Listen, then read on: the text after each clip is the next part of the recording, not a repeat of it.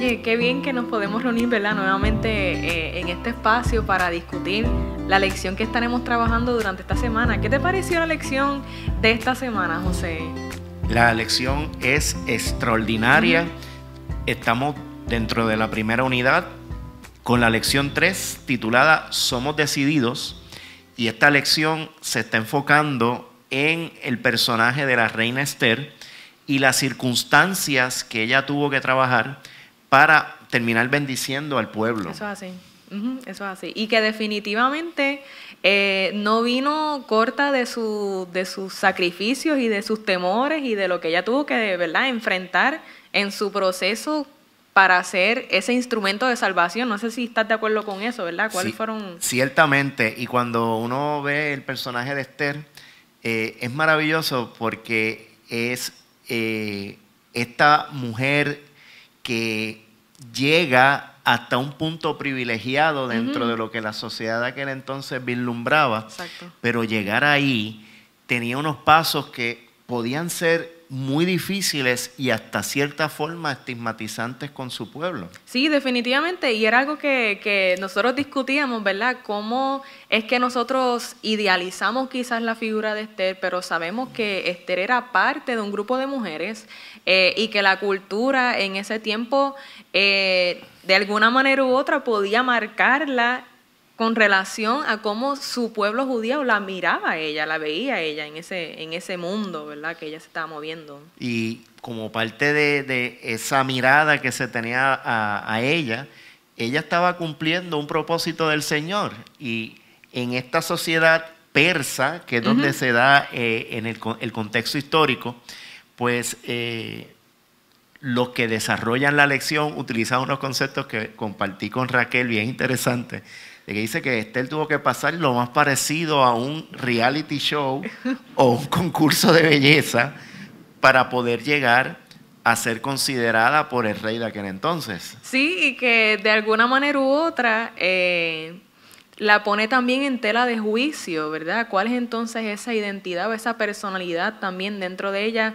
Y cómo ella tuvo que vencer con unas cosas que la amarraban y que la ataban también, ¿verdad? Como parte de esas palabras que la lección no, nos resalta, ¿verdad? La, eh, la sumisión, ¿verdad? La, la dependencia y que de alguna manera u otra la llevan a ella, ¿verdad? A ser una mujer asertiva y también que ella eh, llega a empoderarse de esa identidad que de alguna manera u otra eh, fue infundida por su tío Mardoqueo, ¿verdad? Que hemos hablado de cómo... eso es así y un aspecto de la lección bien, bien bonito que podemos percibir es cómo la figura de ese familiar, que en el caso de Mardoqueo era, era primo de ella, exacto, eh, fue tan importante en la vida de Esther, aún ella ocupando su lugar dentro de la corte del rey como reina, eh, en cuanto a su identidad, en cuanto a su posición, no solamente con el rey, sino su posición para con su pueblo. Sí, y esas capacidades, ¿verdad? Eh, siempre vemos a, Esther como esa líder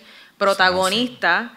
Eh, pero se nos olvida que había un líder tras bastidores, ¿verdad? un mentor tras bastidores que sin, sin él o sin esa influencia quizás no hubiéramos conocido a la Esther que hoy día, ¿verdad? Tenemos la, oportunidad de hablar y de aprender de ella, que eso también es importante. Y eso es así, y por eso reafirmamos eh, nuevamente que ese familiar o en el contexto del presente, esa persona que Dios ha puesto en nuestra vida, nos puede que nos ayuda tanto a nosotros poder eh, cumplir lo que el Señor ha puesto en nuestras manos, pero también asumir nuestra, la identidad que el Señor nos ha puesto a nosotros también, con respecto, puede ser en la congregación, en el caso de Esther, en la corte. Claro, y eso me llena de esperanza porque hay veces que, que uno piensa que uno tiene que cumplir con unas cualidades bien específicas dentro de un mundo de liderazgo, ¿verdad? O para ser líder, pero aquí vimos vemos un líder que, que, no se ve en el ojo público, sino que trabaja atrás. así. que no sé si tú eres de esas personas, ¿verdad? Que me he encontrado yo también, que a lo mejor no me veo en el stage, ¿verdad? O no me veo ahí en el ojo público, pero sí, definitivamente tengo el poder de influenciar y de ayudar a otras personas a, entender su potencial, que fue lo que precisamente Mardoqueo pues, pues, tuvo la capacidad de hacer con Esther. Y esta persona, Mardoqueo, cuando vemos la base bíblica que tenemos, que es Esther 3, 12 al 13 y luego el capítulo 4, de 4 al 16, vemos que se, perdónenme la palabra, estaba cuajando una situación compleja para eh, los judíos que estaban en Persia porque había una persona que los odiaba y a través de subterfugios con la ley eh, quería eliminarlos del pueblo. Así que fíjense que Esther está en ese preciso momento histórico ocupando un lugar de privilegio y en ese contexto volvemos a la figura de Mardoqueo. Mardoqueo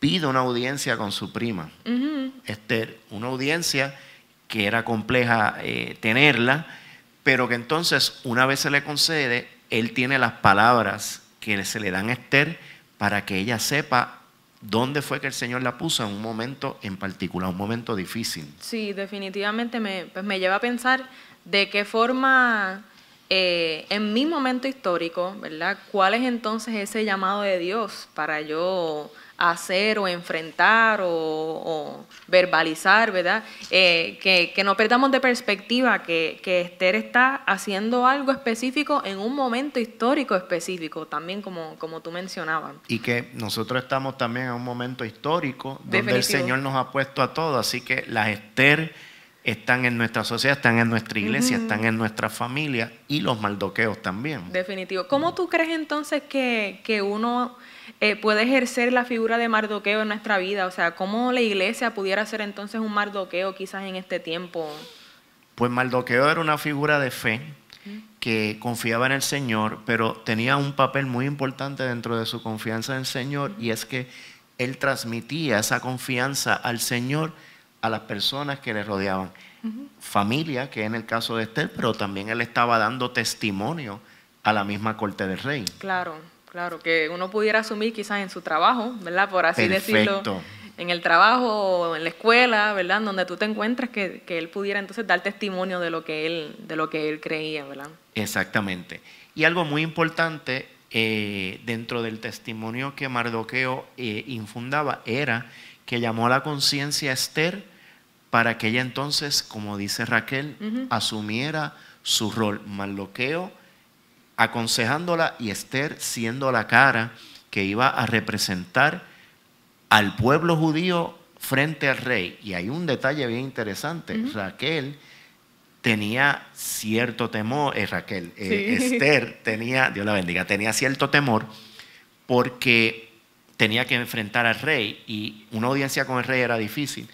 Y en la medida en que ella vencía su timidez, ella bendecía a su pueblo timidez y dependencia, ¿verdad? Exactamente. ¿Cómo se vio entonces esa dependencia? ¿Cómo tú crees que entonces se rompió quizás esa, esa atadura? Cuando Esther decidió confiar más en el Señor, en las palabras de Mardoqueo, sabiendo que lo que estaba haciendo iba a ser para bendición a su pueblo.